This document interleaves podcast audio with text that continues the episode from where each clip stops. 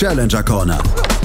Der Tennis-Podcast in Zusammenarbeit mit tennistourtalk.com auf meinsportpodcast.de.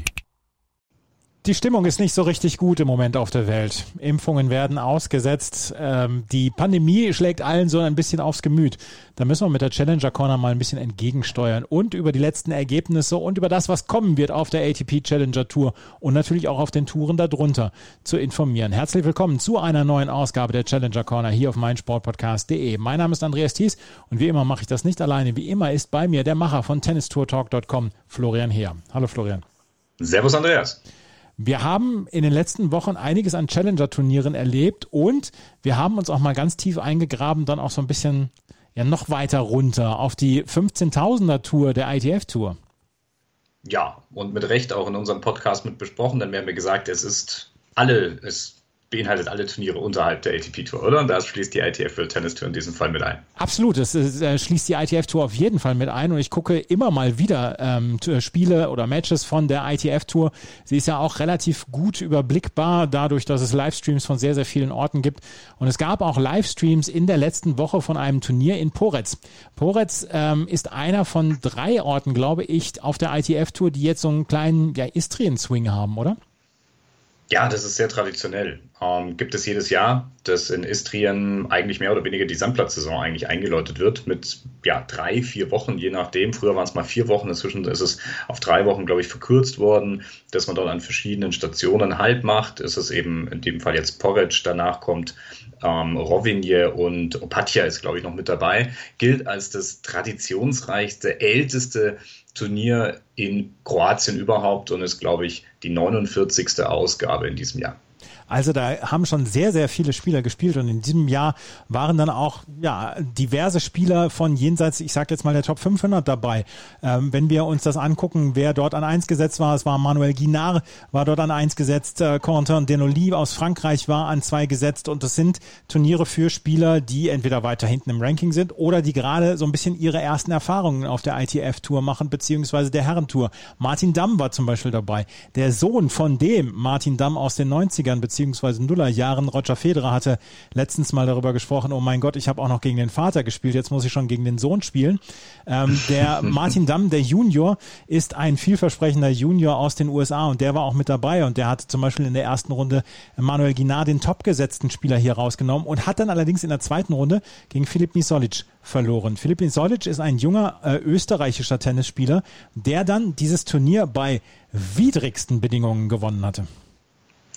Ja, ähm, es ist noch nicht alles so schön sonnig, wie man sich das in Istrien dann wahrscheinlich zur ähm, besten Reisezeit vorstellt, aber es ist schon angenehm. Ich konnte selber in den letzten Jahren auch immer wieder dabei sein. Das heißt, da ist schon die, das Klima schon ein bisschen weiter fortgeschritten, das muss man schon ganz klar sagen. Das Turnier findet dort auch direkt die Anlage ist direkt eigentlich am, am Mittelmeer gelegen, also man ist da nur ein paar Fußschritte von entfernt vom Center Court beziehungsweise von der Anlage, vom Hotel auch bis hin dann an die Küste. Das ist richtig angenehme Geschichte. Aber es kann natürlich auch mit einem, ja, die eine oder andere Woche noch ein bisschen zapfig sein. Und ich glaube, in der Woche war das auch teilweise der Fall. Also ein bisschen Regen und etwas kühlere Temperaturen mussten da die Spieler schon noch mit ertragen. Ja, ich habe das Finale komplett gesehen und äh, es wurde zwischendurch auch wegen Regens unterbrochen und man hat beim Hinschauen gefroren. Es waren wahrscheinlich so acht, neun Grad. Es war Dauerregen dort in Poretz. Auf dem Sandplatz konnte dann natürlich weitergespielt werden und ähm, die Spieler, die dort dann auf diesen 15.000er Turnieren dabei sind, die sind auch nicht in irgendeiner Weise wählerisch, was diese, was die Spielbedingungen angeht. Jedenfalls hat Filip Misolic das Turnier gewonnen und er war vor diesem Turnier ungefähr knapp unter den Top 1000 und ist jetzt unter die Top 800 gekommen. Er hat Pietro Rondoni im Finale besiegt mit 6 zu 1 und 6 zu 4. Und Filip Misolic hat mir nach dem, äh, nach seinem Turniersieg hatten wir ihn im Interview und Florian Heer hat ihn interviewt.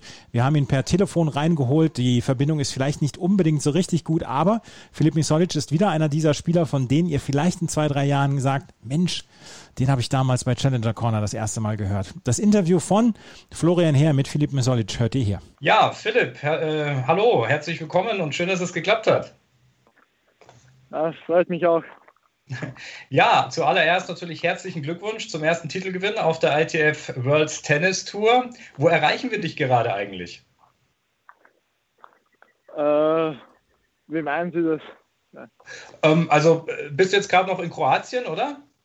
Ja, jetzt bin ich äh, momentan in Rovin beim zweiten Turnier in Kroatien und ich glaube, für mich startet es am Mittwoch wieder los. Alles klar. Ähm, das heißt, da findet ja im Moment so ein dreiwöchiger Sandblatt-Swing in Istrien statt. Und wir genau. wollen natürlich äh, mit dir sprechen über die vergangene Woche in Porridge, denn dort konntest du, wie bereits erwähnt, deinen ersten Titel gewonnen auf der ITF World Tennis Tour. Rückblickend auf diese Woche, ähm, was waren so die entscheidenden Momente beziehungsweise die entscheidenden Matches? Ja, ich glaube, das wichtigste Match für mich war halt die zweite Runde, wo ich äh, zwei Matchbälle abgewehrt habe.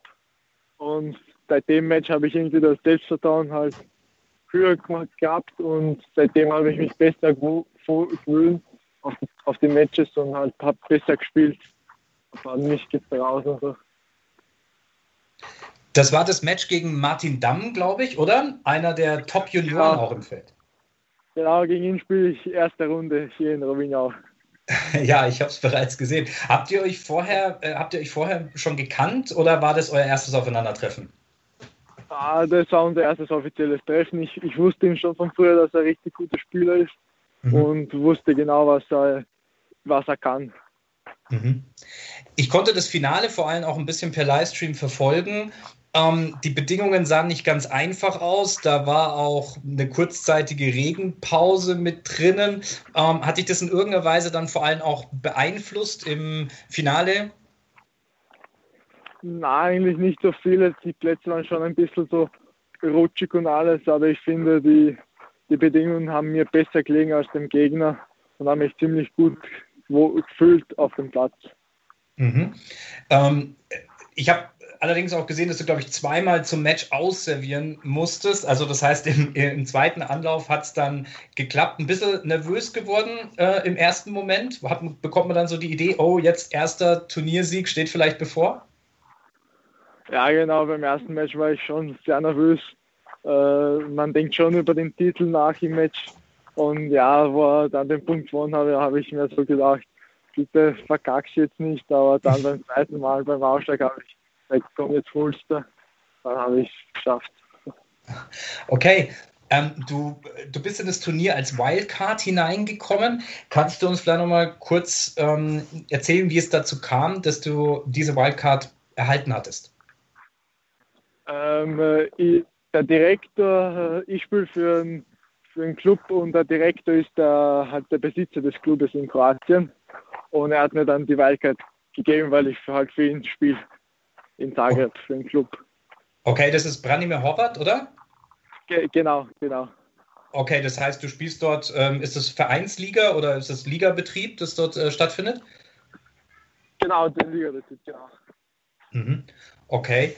Ähm, das heißt, das war jetzt aber auch schon dein zweites Finale, muss man sagen. Ich glaube, die allgemeine Tendenz der Form war eigentlich sehr positiv. Ich habe gesehen, du hast im Ende Dezember in Antalya bereits ein Finale gespielt, dort gegen Holger Rune aus Dänemark. Musstest im Finale allerdings äh, aufgeben. Was war da der Grund? Ähm, ja, ich habe schon, das war schon das achte Match. Ich bin durch die Quali gegen halt gegen ziemlich viele gute Gegner gespielt und äh, im Finale war ich nicht mehr ganz fit und äh, Rune, wie wir schon alle wissen, ist ein richtig guter Spieler. Ja, und es hat nicht geklappt im Finale. Du hast gesagt, du bist jetzt auch schon ziemlich viel unterwegs gewesen. Ich habe mal so geschaut, das sind jetzt seit Anfang Februar oder seit Februar warst du jetzt ähm, äh, in der Türkei, du warst in Ägypten, jetzt in Kroatien. Mal allgemein gefragt, das ist ja im Moment alles ein bisschen schwierig. Wie gestaltet sich denn auch das Reisen innerhalb dieser Corona-Zeit für euch Tennisspieler? Ja, ist schon ein bisschen schwierig. Man muss für halt für jedes Land halt extra sein Corona-Test haben. Die Maßnahmen sind so in jedem Land anders. Man muss sich schon so gut informieren. In Griechenland habe ich zum Beispiel den, seinen griechischen Code nicht gehabt, dann konnte ich nicht einreisen und es ist schon so kompliziert mit dem Ganzen. Man muss sich schon so gut informieren. Mhm. Jetzt bist du noch ein junger Spieler, du bist 19 Jahre alt. Ähm, wenn man so ein bisschen im Internet schaut, man findet noch nicht so viele Informationen über dich. Kannst du vielleicht ein bisschen was zu deiner Person auch erzählen, wenn man deinen Namen hört? Der lässt ja einen ja, relativ internationalen Background auch vermuten. Ja, ich bin halt, meine Eltern sind aus Kroatien und so, ich bin in Österreich aufgewachsen, habe äh, in Österreich bin ich in die Schule gegangen, alles und dann bin ich vor ein paar Jahren in, nach Kroatien gewechselt zum Ten, dem Tennis. Da habe ich die letzten drei Jahre in Kroatien fertig geschlossen. Und seitdem, da war ich eineinhalb Jahre beim, bei der Bresnik Akademie in Wien. Mhm. Und jetzt bin ich wieder zurück nach Kroatien gegangen. Das heißt, du bist aber in Österreich geboren oder? Genau, genau. In Österreich bin ich geboren. Okay, aber jetzt im Moment eigentlich ansässig oder hauptsächlich eigentlich in Kroatien lebend, ist das richtig? Ja, genau. Meistens bin ich in Kroatien. Wo ist es dann? Ist es dann in der Nähe von Zagreb? Äh, genau, in Zagreb. Genau. Genau, in Zagreb. Okay. Hm, deinen, deinen, deinen Spielstil vielleicht ein bisschen beschreiben. Wo würdest du so deine Stärken sehen und ähm, ja, wo sind vielleicht die Teile, woran du auch noch ein bisschen arbeiten müsstest auf dem Platz?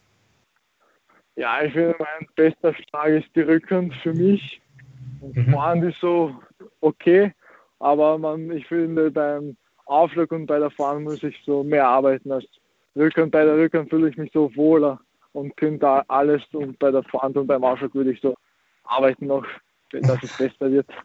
Okay, das ist auch ein bisschen ungewöhnlich. Viele Leute fühlen sich ja auf der Vorhand immer ähm, ein bisschen sicherer. Gab es da vielleicht einen Grund dafür, in der Jugend dort mehr über die Rückhand gegangen und sich dadurch irgendwie auch ein bisschen mehr Sicherheit antrainiert oder woran liegt das? Ja, in der Jugend, noch bei den Juniors, habe ich mich immer so in die Rückhand um, bin ich umgelaufen meistens früher mit der Rückhand die Matches gewonnen, weil früher war meine Fahrt nicht so gut. Also eigentlich die, bis jetzt die ganze Karriere habe ich, habe ich mich meistens auf die Rückhand halt, halt äh, besser geholt und so alles. Okay. Wenn du jetzt nicht auf dem Platz stehst und jetzt sind wir eben auch so drei Wochen auf so einem Istrian Swing, ähm, wie gestaltest du deine Freizeit? Was sind vielleicht so deine Hobbys außerhalb des Platzes? Ja, ich mag sehr gern Filme schauen. Okay. Am Fernseher und mag so Basketball mag ich mit Freunden auch spielen und so. Also das sind die zwei meisten Hobbys. Mhm. Gibt es da ein bestimmtes Genre äh, beim, beim, beim, beim, beim Film oder vielleicht auch einen besonderen Lieblingsverein also, im Basketball? Ja, ich mag halt äh, die, die Utah Jazz in der NBA mag ich sehr gern. Mhm. Und bei Film mag ich so Action und Komödien am meisten. Okay. Und dann, wenn man dann auch am Abend im Hotelzimmer ist oder so, dann gibt es viel über Netflix oder solche Geschichten wahrscheinlich. Ja, genau, genau, so Entspannung. Okay. Ähm, ich konnte äh, sehen auf der, ich glaube, auf der Facebook-Seite des österreichischen Tennisverbandes, da gab es, glaube ich, auch eine Erwähnung, dass du 2019 zum Nachwuchsspieler des Jahres vom ÖTV ähm, gewählt worden bist. War das eine offizielle Auszeichnung oder wie, wie, wie kam es dazu? Ja, das war, äh, das war in der Wiener Stadthalle. Zwischen den mhm. Matches war das so eine Präsentation vom halt vom, vom ÖTV, halt von der ÖTV-Sportkoordinatorin von der Marion Maruschka. Dann mhm. habe ich so am Platz so die hatte den Preis gekriegt und so ein kleines Interview und in die Backstage konnte ich rein und so alles. Es war richtig schön. Also das war quasi während des ATP-Turniers, was dort stattfindet. Genau, genau. Mhm. genau. Und äh, konnte man da so ein paar Erfahrungen sammeln oder mit einem von den, von den großen Stars, die da ja auch unterwegs sind, da schon mal ein bisschen Tuchfühlung aufnehmen? Ja, nicht so genau trainieren, aber schon so, so Unterhaltung und so war schon möglich. Und die Matches zuschauen, das war schon möglich, aber zum Trainieren leider nicht. Okay. Und irgendwas da im Gedächtnis geblieben, beziehungsweise hast du vielleicht auch ein bestimmtes Vorbild, wenn man sich so von den ähm, Stars der ATP-Tour sich das im Moment so anschaut? Wo, wo kann man sich vielleicht am meisten abschauen? Ja, ich würde sagen, schon vom Dominik halt, weil das auch ein Österreicher ist. Hab beim Presnik noch war, mit dem Günther gearbeitet hat, konnte ich ihm viel zuschauen und so Unterhaltung mhm. gehabt und so alles. Also konnte, konnte ich schon viel von ihm lernen. Okay, konntet, konntet ihr auch mal wirklich trainieren miteinander? da, Gab es da schon Möglichkeiten auch? Ah, trainieren nicht, aber mit dem Dennis Nowak und seinem kleinen Bruder habe ich schon oft trainiert. Mhm. Mit Moritz und so. Äh, genau, ich habe auch gesehen, ähm, dass ihr, glaube ich, neben deiner Bundesliga-Tätigkeit oder der, der Mannschaftstätigkeit in Kroatien, da glaube ich auch noch österreichische Bundesliga spielst. Ist das richtig? Genau, für den, äh, für den genau. Genau, und da sind ja, glaube ich, auch äh, Dennis Nowak und die, die Melzer-Brüder sind da, glaube ich, noch im Team, oder? Genau. Also das heißt, da, habt ihr. Gojovcik. Peter Gojovcik, okay. Mhm. Also da habt ihr, da habt ihr quasi auch ein bisschen Kontakt dahingehend, ähm, auch zu den, ja, äh, sag ich mal so, bekannten österreichischen Spielern, oder? Ja, es war die, zweimal wurde ich in die erste Bundesliga gerufen, um mitzuspielen. Es war eine richtig tolle Erfahrung, mit den großen Jungs halt mitzuspielen. So es war einfach unglaublich, mit den ganzen ATP-Spielern unterwegs zu sein. Okay. Ähm, was, was holt man sich von denen ab? Kopiert man da, versucht man da so ein bisschen den Spielstil zu schauen oder geht es da auch so um die mentalen Geschichten? Ja, ich finde nicht so um den Spielstil. Ich finde, ich konzentriere mich eher für meinen Spielstil, aber so mhm. um die Erfahrung und mental und so, wenn man so nachdenken muss, das, das hätte ich mehr so genommen von den allen. Du hast Dominik Thiem angesprochen. Ich glaube, für euch Österreicher alle ist er wahrscheinlich das große äh, Vorbild, hast du ja auch Kreuz eben gesagt. Wie sehr motiviert einen das auch nochmal einen jungen Spieler zu sagen, okay, das, was der Domi geschafft hat, vielleicht könnte ich in eine ähnliche Region mal kommen oder eben auf jeden Fall ähm, motiviert es? Ja, es ist schon eine sehr große Motivierung, so wenn man den Domi bei den großen Turnieren sieht, wie er, die, wie er halt immer in der Endrunde ist und so man träumt schon davon, dass man vielleicht bald auf so dabei ist, halt bei den ATP-Turnieren, bei den Grand Slams. Das ist schon ein großer Traum. Stichwort Traum. Ähm, du bist, glaube ich, im Moment so um die 950 der Weltrangliste. Ähm, wie, sieht denn, wie sieht denn die Zielsetzungen aus ähm, für das restliche Jahr? Beziehungsweise steckst du dir da auch gewisse Ziele bezüglich der Weltranglistenposition vielleicht auch? Ja, ich würde schon so, äh, ich würde mich schon so freuen, wenn ich so vielleicht, wenn ich zum Ende des Jahres so unter die Top 500, 400 kommen würde, dann würde ich auch so schon Challenger bereit sein. Mhm. Und dann weiß man ja hoffentlich, hoffentlich dann schnell auf die 84, aber mal, mal nicht so schnell, dass man nicht so, eher so Future und so alles. Aber schon, das wäre schon so super, wenn es so in der Richtung gehen wird. Okay, das heißt, das Turnier in Porridge war erstmal der erste große Startschuss und ähm, es soll ja, glaube ich, dann auch dementsprechend auch ein paar Turniere wieder in Österreich geben. Ähm, du fühlst dich schon noch als Österreicher oder ähm, das heißt, ähm, äh, das ist wahrscheinlich beides irgendwie Heimspiel, oder? Jetzt in Istrien zu spielen und dann Turniere in Österreich zu spielen, ist beides Heimspiel.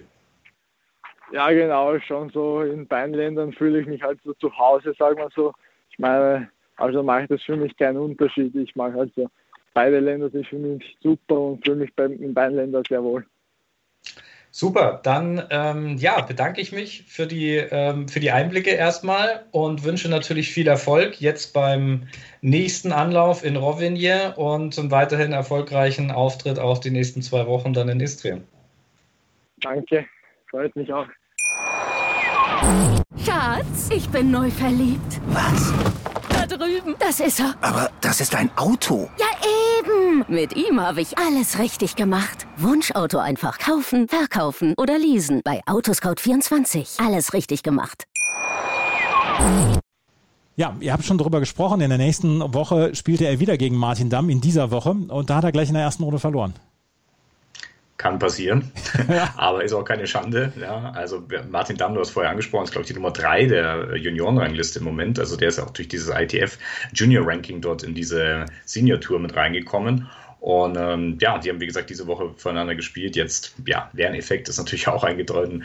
Aber ich denke, er ist natürlich einer dieser Spieler, die man beobachtet. Und das ist das, was wir ja vorher gesagt haben. Also wenn man so einen Blick wirft auf die Entry-List eines so einen, so einen ITF-Turniers, dann schaut man natürlich, ja, wo sind die vielleicht potenziellen jüngeren Nachwuchsspieler noch, die man dann vielleicht in den nächsten Jahren dann auch in höheren Sphären wieder sehen kann. Und wenn die natürlich dann auch noch deutschsprachig sind, da wirft man dort ein besonderes Auge drauf. Und deshalb ist mir in dem Fall auch drauf äh, aufgefallen, eben, dass er hier mit dem Draw ist und auch mit einer Wildcard reingekommen ist, was ja auch so eine Besonderheit war, was er ja dann auch hier im Interview erklärt hat, was eben mit der Verbindung durch Kroatien und Branimir Horvat, dem äh, Turnierdirektor und dem Verein, wo er dort in Kroatien auch tätig ist, dann sich aus dem Zusammenhang ergeben hat. Was ich interessant finde, er spielt in der Bundesliga, er spielt dann ja auch mit den Melzer-Brüdern zum Beispiel in der Bundesliga in Österreich und hat sich so dann auch so ein bisschen Spielpraxis erarbeitet und er hat auch gesagt, Dominik Thiem ist natürlich das Vorbild und na, man möchte dann ähm, nach ihm streben und er hat sich ja auch Ziele gesetzt, unter den Top 500 am Ende des Jahres zu sein und es ist ein steiniger Weg nach oben und äh, wir können es einfach nur beobachten und weiterschauen beziehungsweise die Daumen drücken, dass da in Österreich dann ein weiteres Talent ranwächst. Ich meine, die, die Österreicher haben Talente, wenn man, wenn man sich jenseits von Dominik Thiem so ein bisschen umguckt, aber sie sind noch nicht ganz so reich gesät. Ja, ist immer so die Frage natürlich am Ende, wer sich tatsächlich durchsetzt. Er ist jetzt noch wirklich an der Schwelle, wo es zwischen Junioren dann auf Senior-Level geht. Das ist ja immer so die Bruchstelle, wenn man so will. Also das ist das die härteste Hürde, die es hier zu nehmen gilt, dass man sich von Junioren-Level dann eben auch auf die ITF-Senioren-Turniere ergibt. Deshalb finde ich das auch immer sehr gut, wenn sich bereits junge Spieler früh ähm, mit den Erwachsenen in Anführungszeichen, die eben auch früh messen können. Ähm, aber Juri Rodionov ist wahrscheinlich einer, der genau. als erstes einfällt, wenn man an österreichische Nachwuchsspieler denkt. Ähm, der ist zwar jetzt ein paar Tage älter schon, aber er ist natürlich auch schon einiges weiter, inzwischen schon mehrfacher Challenger-Turniersieger, glaube ich. Und ähm, dementsprechend ist der wahrscheinlich so die nächst große Hoffnung im österreichischen Herrentennis. Mhm. Und Philipp Misolic, wie gesagt, jetzt unter den Top 800 in der Weltrangliste und ähm, mal schauen, wie es dann für ihn weitergeht in den nächsten Wochen und Monaten. Das Interview wollten wir euch auf jeden Fall nicht vorenthalten. Wir wollen allerdings auch mal zurückschauen auf die Turniere in den letzten Wochen, die es gegeben hat. Wir haben beim letzten Mal aufgehört, als gerade das Gran Canaria Challenger Nummer 1 aufgehört hatte. Und es gab in der Woche danach nochmal ein weiteres Challenger auf Gran Canaria. Und das hat Carlos Rimeno Valero gewonnen im Finale gegen Kimmer Koppejans. Ein Turnier, was auf Sand stattfindet, wo natürlich viele spanische Talente dabei sind, auch Marco Trungelliti aus, äh, aus Argentinien war zum Beispiel dabei, die Italiener waren sehr stark vertreten, aber Carlos Rimeno Valero hat am Ende mit einer Wildcard ausgestattet dieses Turnier gegen Kimmer Koppejans gewonnen. Und äh, das vor allen Dingen sehr, sehr souverän.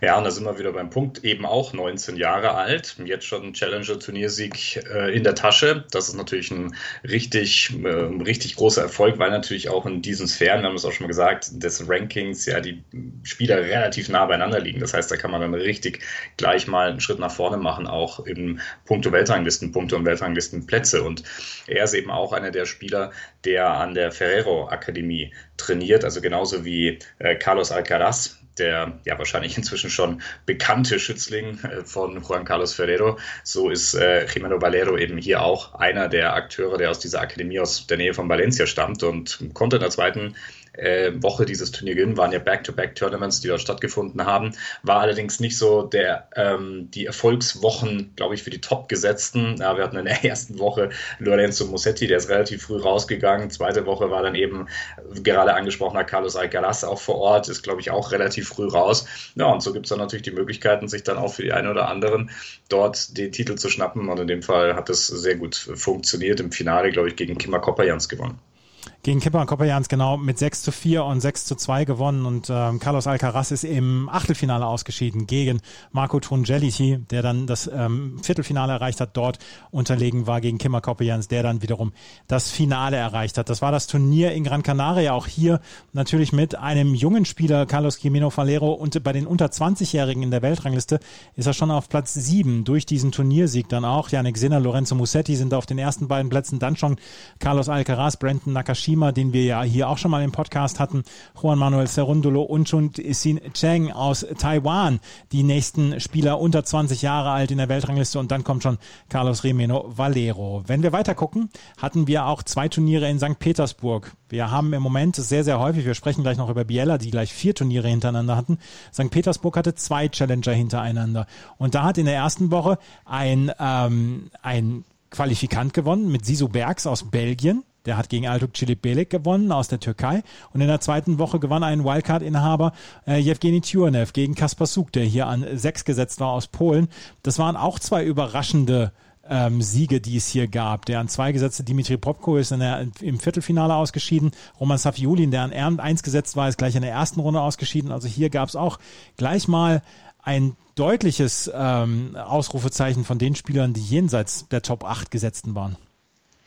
Ja, und ähm, ich glaube, man muss dazu sagen, das ist jetzt auch nicht irgendwie zufällig. Ne? Also das sind ja keine Turniere, die jetzt irgendwie schlecht besetzt sind oder so weiter. Also es gibt ja auch nicht so viele Turniere in dieser Zeit. Das heißt, es ist natürlich für diese Spiele aus diesen ähm, Größenordnungen der Weltrangliste gibt es auch nicht so viele Möglichkeiten. Und die sind dann schon immer auch wieder gesammelt auf diesen Turnieren eben da, je nachdem, ob ich jetzt Sandplatz eben präferiere, wie in dem Fall äh, in Gran Canaria dann die Möglichkeit hatte, oder eben Hardcore spielen möchte in St. Petersburg beziehungsweise in ähm, Zentraleuropa Europa dann eben in Biella. Also ähm, das ist schon ein Ausrufezeichen und ähm, zeigt, dass da, glaube ich, auch sich immer wieder einiges tut. Die etablierten Spieler, ähm, ist, somit immer auch kein Selbstläufer ist. Das heißt ja immer so schön, auf der Challenger Tour wird auch gutes Tennis gespielt und die Leistungsdichte ist halt extrem. Das heißt, man kann, es ist sehr, sehr schwer, wirklich vorerst zu sagen, wer am Ende dieses Turnier gewinnen wird. Siso Bergs, ich habe es gesagt, im Finale gegen Altuk Ciglik Belik im ersten ähm, Challenger-Turnier gewonnen, 6-4, 3-6, 6-4 im Finale. Siso Bergs hatte der, im Halbfinale Vitko Priva besiegt und im zweiten war es, wie gesagt, Jewgeni Turniev, der gegen Kaspar Suk aus Polen gewonnen hat. Mariusz Kopil war ungefähr unbedingt, beziehungsweise auch dabei. Christopher Eubanks, Jack Sock war auch mit dabei. Jack Sock, der ist im Moment auf der Challenger-Tour versucht, der in dieser Woche in Biella dann auch spielt, ähm, war in der Quali ausgeschieden, kam allerdings als Lucky Loser nochmal rein. Also Jack Sock versucht es auch von ganz unten wieder hochzukommen. Wir erleben auch auf diesen Challenger Challenger-Turnieren zum Beispiel zwei Talente aus Deutschland, Schrägstrich Spanien. Äh, Nikola Kuhn, der für Spanien spielt, in Deutschland geboren ist. Rudolf Molliker und Kuhn kommen im Moment nicht so richtig auf die Beine. Hast du da äh, in irgendeiner Weise noch nähere Infos zu den beiden? Weil die Ergebnisse sind nicht gut im Moment. Mhm. Ja, äh, frage ich mich ehrlich gesagt selber. Ich hatte allerdings längere Zeit keine Kontakt mehr äh, auf die Turnieren, also weder zu Rudolf Molliker noch zu Nikola Kuhn. Das liegt schon einige Zeit her, als ich die beiden oder einen von den beiden jemals mal beim Turnier wieder getroffen habe. Und ähm, ja, schon ein bisschen fragwürdig. Das letzte Mal, als ich Kuhn ja getroffen hatte, war, glaube ich, noch in Braunschweig. Da war er noch relativ erfolgreich unterwegs. Da hat man gemeint, oh ja, das ist jetzt das große Ding, was er damit gerissen hat, hat aber in der Zeit auch schon öfter mal den Trainer gewechselt gehabt. Ähm, das heißt, vielleicht ist auch so ein bisschen die Konstante ein mögliches Problem, aber es ist wirklich schwer, das hier aus der Ferne beurteilen zu können. Ähm, dafür muss ich auch ganz ehrlich sagen, habe ich zu wenige dieser Matches dann auch äh, in Gänze verfolgen können. Aber es ist natürlich schon ähm, ja, ein bisschen äh, komisch, dass die beiden dort wirklich nicht weiterkommen. Und ähm, es ist auf jeden Fall mal ein Punkt, sich da wieder ranzumachen und ähm, da auf jeden Fall auch mal mit denen mal wieder in Kontakt zu treten. Absolut. Wir werden es mal versuchen, wie es ist, äh, ob man mit äh, den beiden im Moment in Kontakt treten kann. Das war das Turnier in St. Petersburg, beziehungsweise die beiden Turniere in St. Petersburg. Und dann hatten wir noch das ich könnte mal sagen, Veteranentreffen in Biella. Das dritte Challenger von vier, was in Biella ausgetragen wird. Das war ein reines Veteranentreffen. Robin Hase im Halbfinale, Andreas Seppi, der das Turnier gewonnen hat, Liam Brody, Ilya Matschenko auch im Halbfinale, Peter Gojovcik im Viertelfinale, Braden Schnör. Also da waren sehr viele Spieler, bis auf jetzt Jonas Foretik aus Tschechien dabei und Juri Rodionov, die jenseits der 25 beziehungsweise jenseits der 30 schon zum Teil sind. Andreas Seppi hat das Challenger-Finale gewonnen von Biella mit 6 zu 2, 6 zu 1 gegen Liam Brody und auch Andreas Seppi. Nach längerer Verletzungspause geht's für ihn langsam, aber sicher wieder bergauf. Wie weit es zurückgehen kann, ob es wieder unter die Top 20, Top 30 gehen kann, das bleibt natürlich fraglich.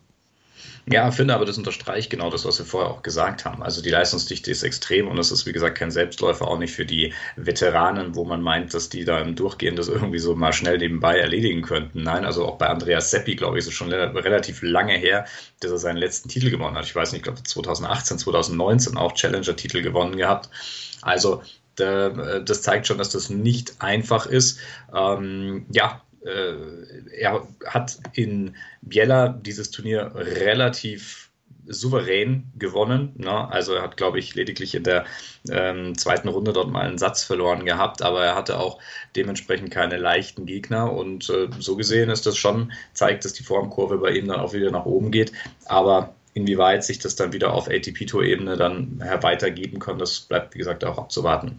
Hängt natürlich auch damit zusammen, wir wie er natürlich weiterhin körperlich fit ist, das ist die absolute Voraussetzung. Ich weiß nicht, wie alt ist Andreas Seppi im Moment? 37. Weißt du's? 37. 37, mhm. ja. Also äh, da kommen halt die ein oder anderen Wehwehchen, glaube ich, wahrscheinlich mal ein bisschen öfter, als wenn man halt zehn Jahre jünger ist. Und dementsprechend ähm, ist das die Voraussetzung, das ist, das ist die Basis. Er ist jetzt wieder unter den Top 100 zurück. Das würde ihm dann einen Startplatz bei zum Beispiel den French Open dann auch wieder bringen. Und das ist ja dann auch immer so eine Währung, mit der dann Spieler ja arbeiten können, wenn sie bei den Grand Slams im Hauptfeld sind, dass sie dann schon mal das Preisgeld für die erste Runde haben etc. Und ich denke, das ist dann auch ein Ziel, in den Top 100 zu bleiben für Robin Hase, äh, für, äh, für nicht nur Robin Hase, sondern auch Andreas Seppi, der dieses Turnier dann gewonnen hat in der letzten Woche. In dieser Woche ähm, werden finden ja auch Turniere statt. Wenn wir drauf schauen, ähm, in Acapulco wird natürlich das 500er Turnier gespielt, in Dubai wird im Moment gespielt, in Biella gibt es noch ein ähm, viertes Turnier, in Cleveland wird in dieser Woche gespielt. Also eine ganze Menge gibt es noch in dieser Woche und auch in den nächsten Wochen auf der Challenger Tour. Und in den nächsten Wochen, das ist eine gute Überleitung, in den nächsten Wochen gibt es dann auch eine neue Südamerika-Tour. Ähm, wie die ATP-Tour gestern verkündete, hat die ATP Tour vier neue Challenger in Südamerika mit ins Programm aufgenommen. Santa Cruz de la Sierra in Bolivien, Concepción in Chile, wo auch schon ein ATP-Turnier äh, stattfand, beziehungsweise auch ein WTA-Turnier, Buenos Aires in Argentinien und Lima in Peru. Das werden vier Südamerika-Stationen sein, wo dann die Challenger-Spieler ja nach und nach dann äh, auf dieser Südamerika-Tour dann dabei sein können. Und für viele Spieler, gerade vom amerikanischen Raum, die vielleicht Probleme haben, derzeit nach Europa reinzukommen, ist das sicher sicherlich eine willkommene Möglichkeit, dort Weltranglistenpunkte und Spielpraxis für vielleicht die French Open zu sammeln. Ganz genau, weil das ist, glaube ich, im Moment das Allerwichtigste. Also die ATP ist, glaube ich, über jedes Turnier im Moment auch dankbar und jeden Veranstalter, der in diesen schwierigen Zeiten irgendwie ein Turnier über die Bühne bringt. Wir haben Stichwort Gran Canaria da beim letzten Mal auch bereits drüber gesprochen. Ähm, wenn möglich, dann sogar Back-to-Back-Tournaments, siehe ähm, Biella, obwohl das da, das sind Back-to-Back-to-Back-to-Back-Tournaments, die dort, glaube ich, inzwischen stattfinden. Aber man hat ja nicht dieses Bubble-Konzept. Ne? Also man trifft sich ja nicht irgendwo und bleibt dann dort über einen Monat, sondern man lässt ja eigentlich den Tennis-Zirkus weiterhin wandern. Und dafür braucht man eben verschiedene Veranstalter, die trotz Pandemie dann diese ja auch Kosten und Mühen tragen, äh, hier dieses Risiko auch einzugehen. Und das ist natürlich auch wichtig, das auf die Kontinente zu verteilen. Und du hast Cleveland vorher angesprochen. Cleveland ist, glaube ich, das erste Turnier in den Vereinigten Staaten, was oder überhaupt auf äh, dem amerikanischen Kontinent, wenn wir jetzt mal nordamerikanischen Kontinent sehen, der dieses Jahr auf Challenger-Ebene stattfindet.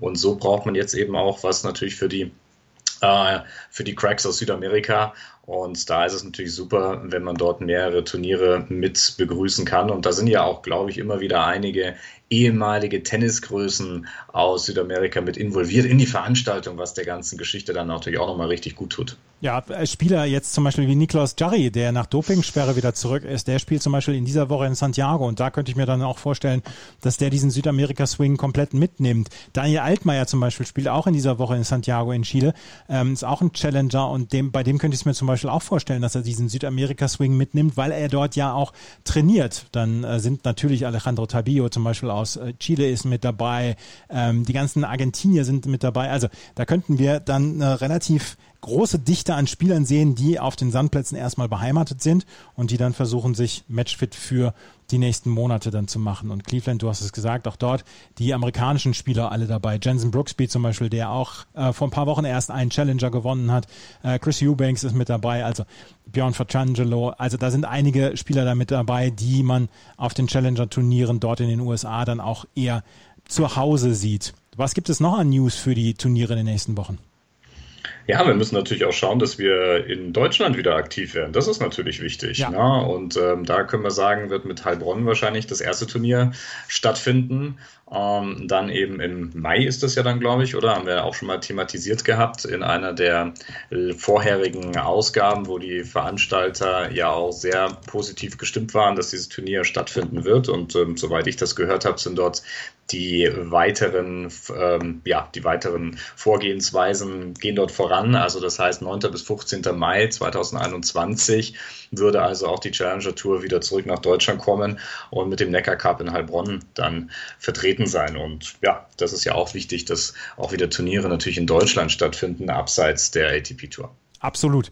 Und wir wollen und wir hoffen, dass wir diese Turniere dann durchführen können und dass sie durchgeführt werden können.